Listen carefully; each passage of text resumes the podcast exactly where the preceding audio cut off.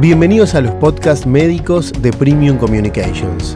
Una invitación para dar voz y protagonismo a reconocidos profesionales de la salud, quienes transmitirán información actualizada y a su vez tendrán la oportunidad de escucharse entre colegas.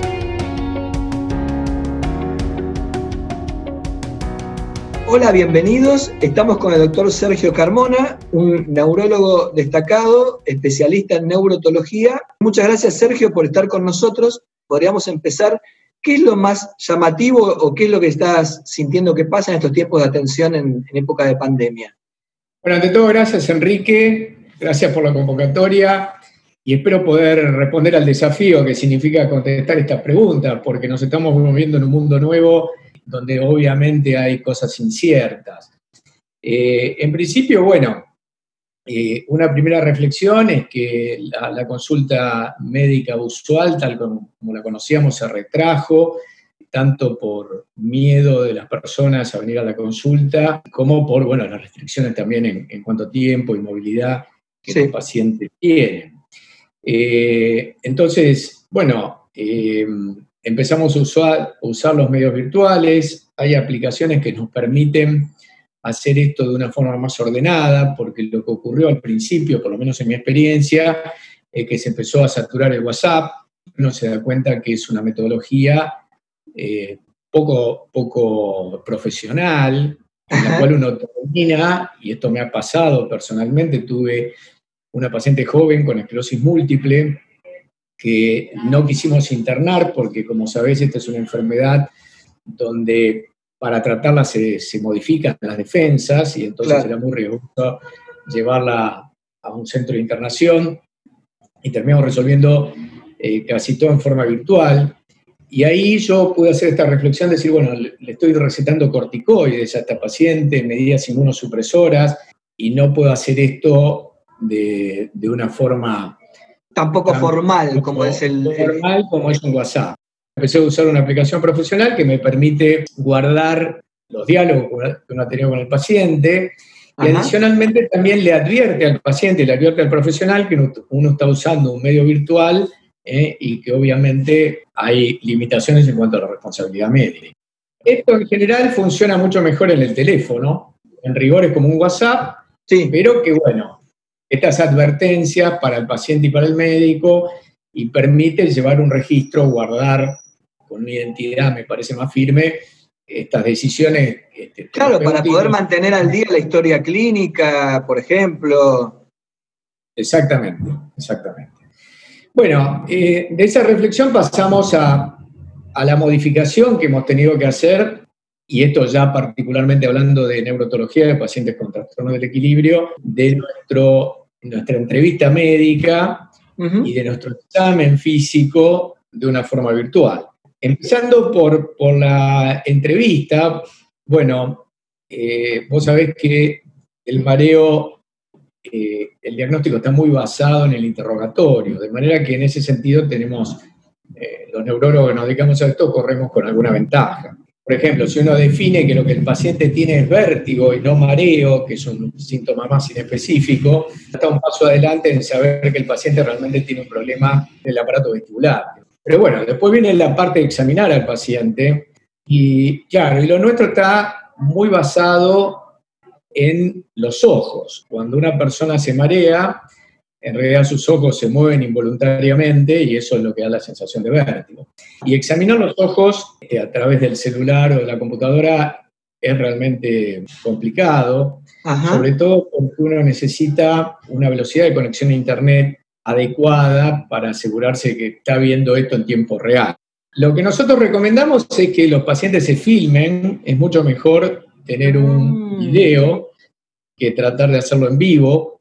Y, de hecho de esto surgió una task force, un grupo de trabajo de neurólogos alrededor del mundo, donde ha participado gente de Arabia, de India, de Estados Unidos, eh, de toda Europa, para tratar justamente de brindar parámetros al examen de estos pacientes. En algunos países como Estados Unidos, los seguros de salud reconocen esta modalidad, virtual y le pagan al médico hasta por una hora de eh, atención virtual.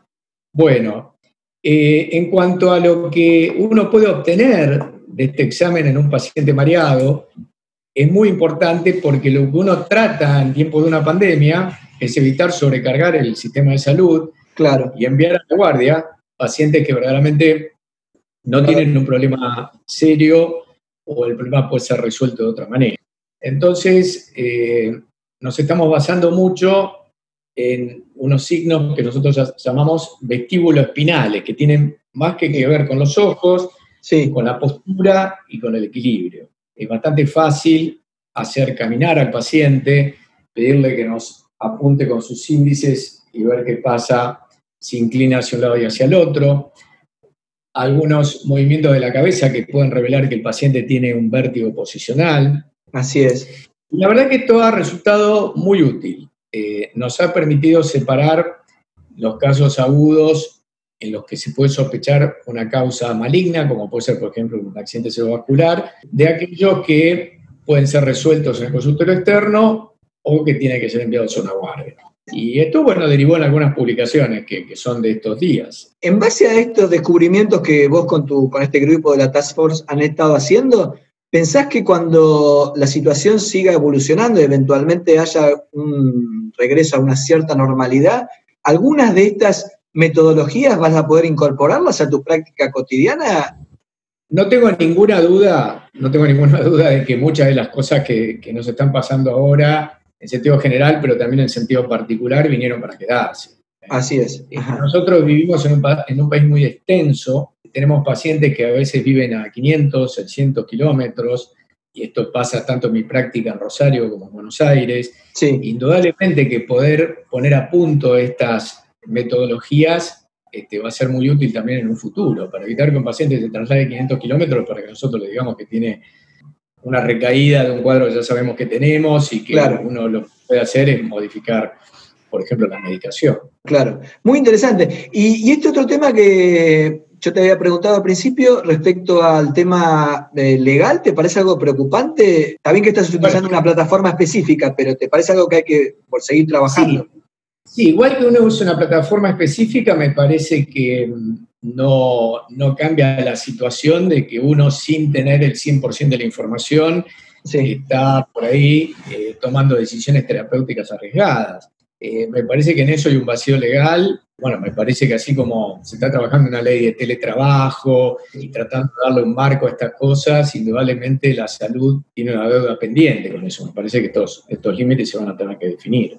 Eh, el médico indudablemente tiene que contar con una cierta infraestructura para, para poder dar demanda a este tipo de atención. Es una de las cosas que pasa en algunos casos es que lleva más tiempo porque el interrogatorio se extiende, eh, se hace mucho más engorroso el examen físico.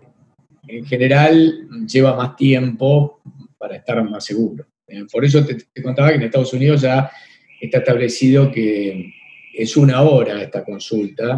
¿Has notado alguna dificultad particular o has logrado en algunos casos superar este tema a través de los medios, de las plataformas digitales y tener un buen rapport con tus pacientes? ¿Cómo lo Es, es difícil contestar esa pregunta. Yo lo que te puedo decir es que, por supuesto, terminamos atendiendo a los pacientes como, como una última instancia. Y la verdad que mm, la sensación siempre ha sido que todos han tenido un gran alivio. ¿eh? Es decir, que uno puede haber respondido a la demanda de, de una consulta por este medio, eh, los ha ayudado mucho. Pero bueno, no sé, en un contexto donde ya no estemos obligados a esto, Claro, si estas experiencias se van a reproducir. Pero la verdad es que eh, yo me he sentido muy bien como médico de poder eh, dar una respuesta y los pacientes se han sentido muy aliviados porque todos estamos angustiados en nuestras casas, no sabemos si lo que pasa es relevante o no. En ese sentido ha servido mucho. ¿Has podido hacer capacitaciones, participar, sea como capacitador o vos capacitándote? Bueno, creo que la respuesta no, no aplica solamente para la medicina. Está bastante estudiado, primero que el feedback que uno tiene como educador, este, y esto me ha pasado en la universidad, donde todas las clases de principio de año han sido por Zoom, ese feedback se pierde y ese feedback al que uno está acostumbrado como, como disertante y como educador es extremadamente importante para saber si uno tiene que poner un acento en algo, Claro, o ya la gente está saturada de información, o ya es hora de terminar. De manera que en ese sentido sí, me parece que se pierde eh, gran parte del mensaje, por lo menos como uno lo tenía concebido anteriormente. Igual pienso que también ha abierto nuevas puertas para que el conocimiento se, internacionalice y uno pueda de pronto estar conectado con un profesor en Australia que antes traerlo a la Argentina era un costo y un tiempo intuitivo.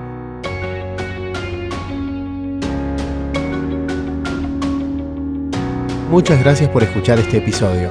Nos volvemos a encontrar en los próximos podcasts médicos de Premium Communications, una nueva forma de brindar ciencia para sus contenidos.